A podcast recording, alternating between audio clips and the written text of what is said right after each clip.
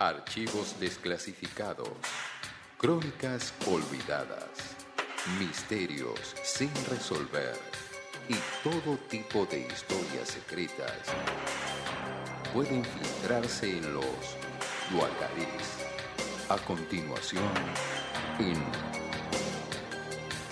Malas Lenguas.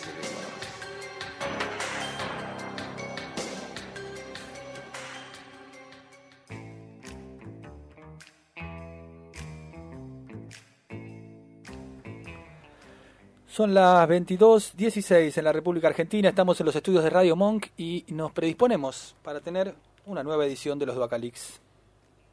¿Cómo les va? Muy bien. Bien, Eh, me se- miran se, ambos. pu- se ¿Está puso preparado? el traje.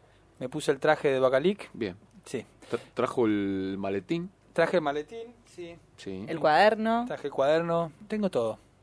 Y vamos a dedicarnos hoy a Duacalix de Halloween, ¿sí? O Duacalix de terror. ¿eh? Eh, vamos a aprovechar esta fiesta gringa, como dijimos. ¿Cuándo es eh, Halloween? Perdón, ¿eh? Sí, creo que es el último día de octubre, 30 de octubre. 31. 31 de octubre, Vargas, diga. Sí, 31. 31 de octubre. 31 de octubre, que Muy es, bien. coincide con la fiesta de después mexicana, otro día si quieren hablamos, del Día de los Muertos, que es el día siguiente. Esa me gusta mucho más. Desde que vi Ah, Coco. Y después está el Día de los Santos, el 2. El Día de Todos los Santos, Exacto. exacto. Por eso la persona que se llama Santos es porque nació ese día y le pusieron por el calendario. Biasati. Fíjese. Bueno, vamos a aprovechar esta fiesta para meternos en un tema que a mí me gusta mucho y a todos los que hacemos Duacalix nos encanta. ¿Usted tiene algún grupo de trabajo? Sí, de, sí, sí, de numerosísimo grupo de trabajo. ¿Los tienen en Tiene un equipo muy grande. Es un- si querés después lo charlamos, porque bueno, viste que cómo es la cuestión. Eh, ¿Qué son las historias de terror? ¿Qué es la literatura de terror? ¿Qué son las películas de terror? Mm. ¿Qué es el género en general del horror o del terror? Eh, que yo lo considero muy atractivo, me gusta mucho. Este, y me parece que es una buena ventanita entrar por eh, Halloween, eh, entrar a eso. Y vamos a contar una historia de terror eh, que yo, eh, o una historia que yo la considero como, le digo, como el origen de los monstruos. ¿sí? No es una historia tan desconocida, probablemente alguno ya la haya escuchado, la haya leído, ¿sí? pero tiene que ver con el origen de los monstruos, el origen de las historias de terror más conocidas por todos Usted nosotros. ya habló de monstruos en un Duacalix, que hablamos del Nahuelito, ¿se acuerda? Sí, ¿Tiene que ver con eso? Eh, ¿El abuelito le dio origen? No El- me diga. el abuelito era, habíamos dicho que era la primer eh, criatura mitológica.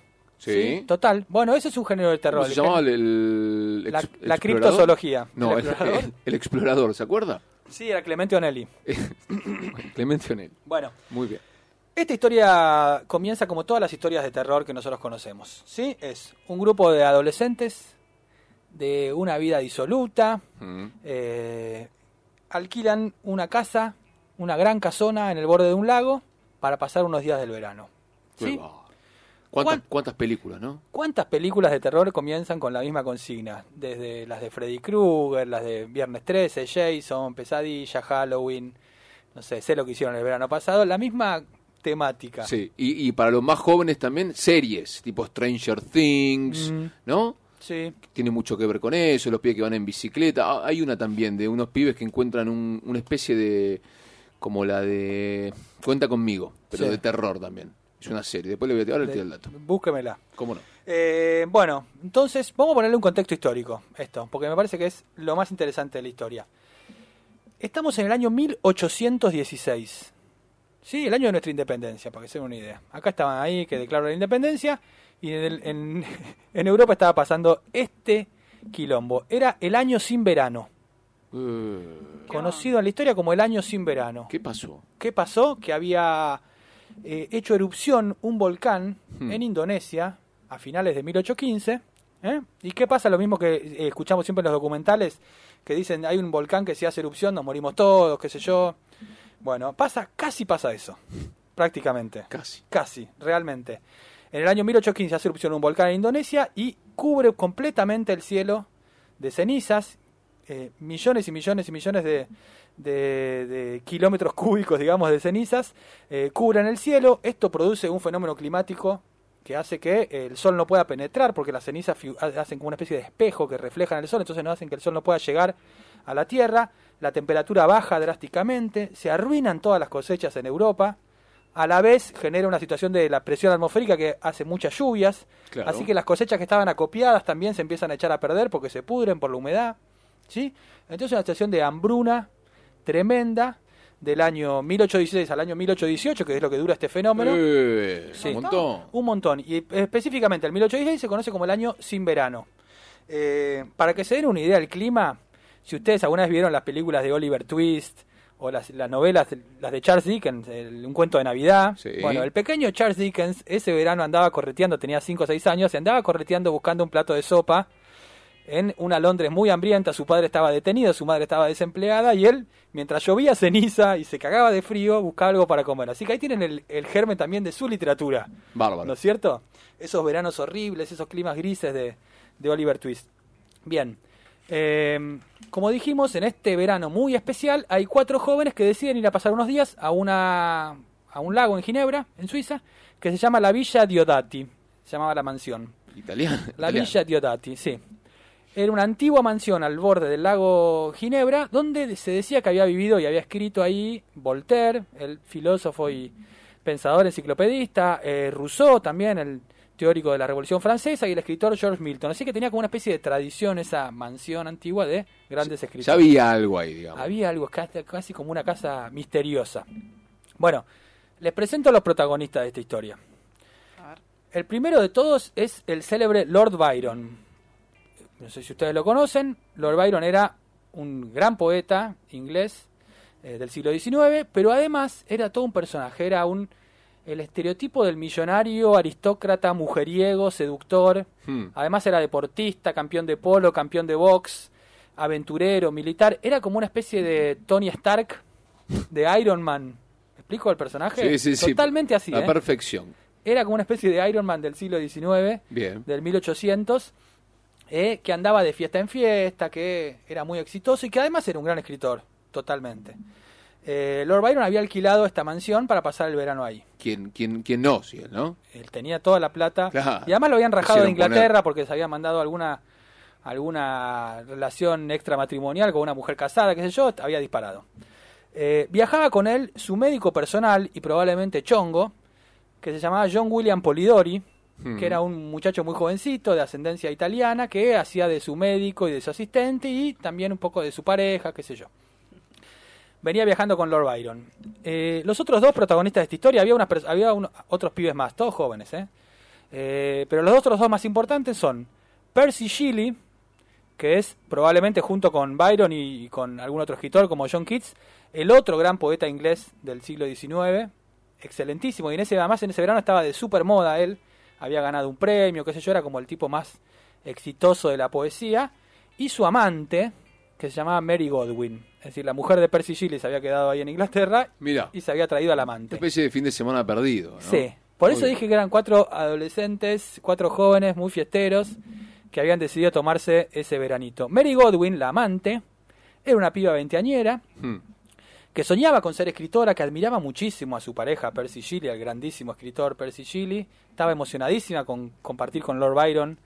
Y era una piba muy interesante porque le, eh, era muy inteligente, le gustaban mucho las ciencias. Le, era hija en algún punto de la Revolución Francesa, que había sucedido unos 16, 17 años antes. Eh, había vivido todo ese espíritu dentro de su casa, así que era una, una persona muy despierta. Pero ahí andaba estaba en, en condición de amante, digamos. ¿No es cierto?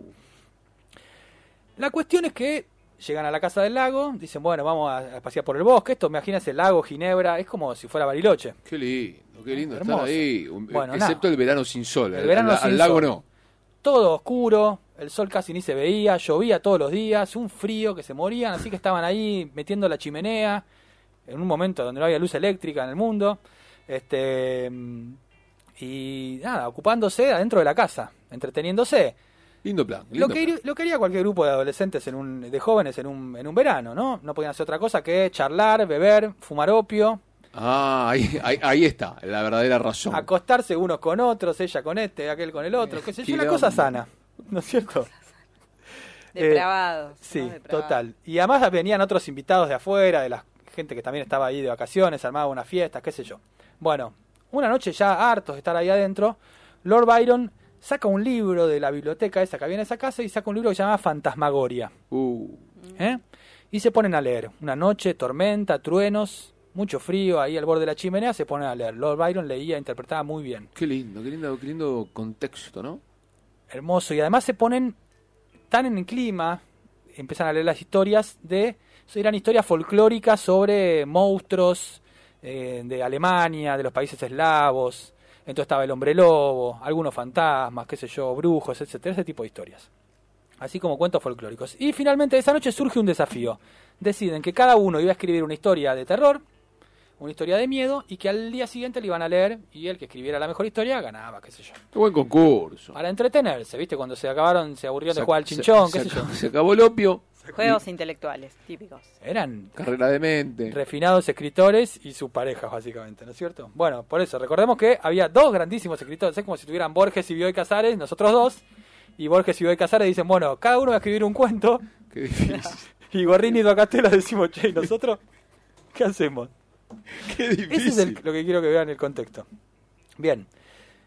Ese desafío se, se entusiasmaron todos y decidieron dedicarle más días, así que estuvieron tres días escribiendo sus historias o trabajando en sus historias, se las compartían, se las prestaban, qué sé yo. Y lo curioso de esta historia es lo siguiente, ni Lord Byron ni Percy Shelley, es decir, los- ni las dos estrellas de la literatura de ese momento pudieron escribir algo memorable. Escribieron algo, pero es algo que quedó por ahí en la historia. Sí lo hicieron los otros dos personajes, los no escritores. ¿Los amantes? Los amantes, exactamente. Eh, John William Polidori, Sí. el médico, pareja de Lord Byron, harto del trato que, que Lord Byron le dispensaba, porque ustedes le dije que era como un Tony Stark, que era un tipo muy tóxico Pobre también, tipo, pobre tipo. maltratador, abusivo, cagando. insoportable. Escribió una historia donde el villano era una copia perfecta de Lord Byron, es decir, era un aristócrata, seductor, millonario, mujeriego, abusivo, manipulador, y le puso de nombre el vampiro. Entonces agarró los mitos que habían leído sobre los hombres vampiro, Sí. que hasta ese momento eran bestias salvajes que habitaban en los bosques, más parecido a un animal que a un hombre, más parecido al hombre lobo, eran mitos de, la- del- de lo profundo del bosque europeo, y lo llevó a convertirse en un aristócrata, en un, en un tipo en un tipo que vivía en un palacio, en un refinado eh, seductor de mujeres, ¿sí? Es decir, que es la primera vez en todas las historias que el vampiro pasa a ser este tipo que nosotros conocemos. El aristócrata, arrogante, elegante, lleno de guita, malvado, que vive en un palacio.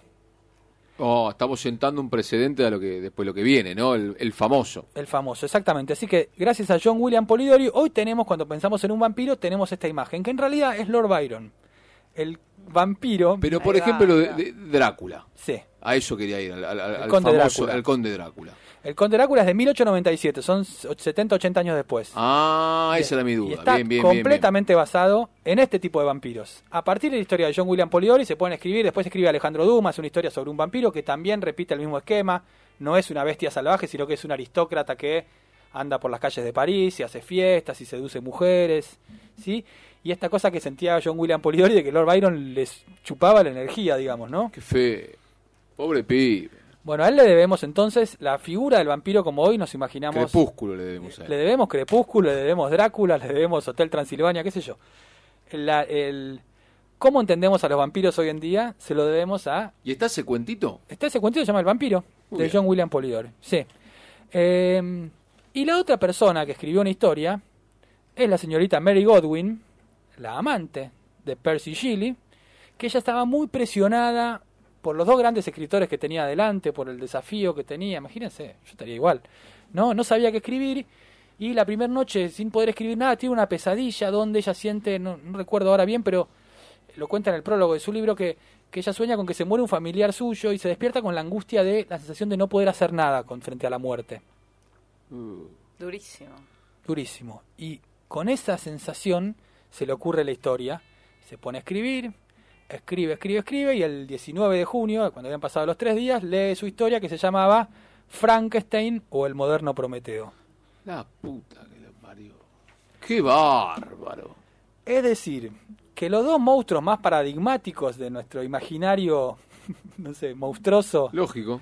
eh, fueron creados la misma noche, en el año sin verano, en medio de una tormenta, por dos jóvenes no escritores que habían aceptado un desafío en desventaja, sobre todo por su condición de amantes también de las grandes estrellas de la literatura. Y de algún modo tocaron para mí, y esto si quieren lo abrimos para que lo conversemos, tocaron una cuerda, algo que vibra dentro de, de todos, porque se volvieron universales. Hmm.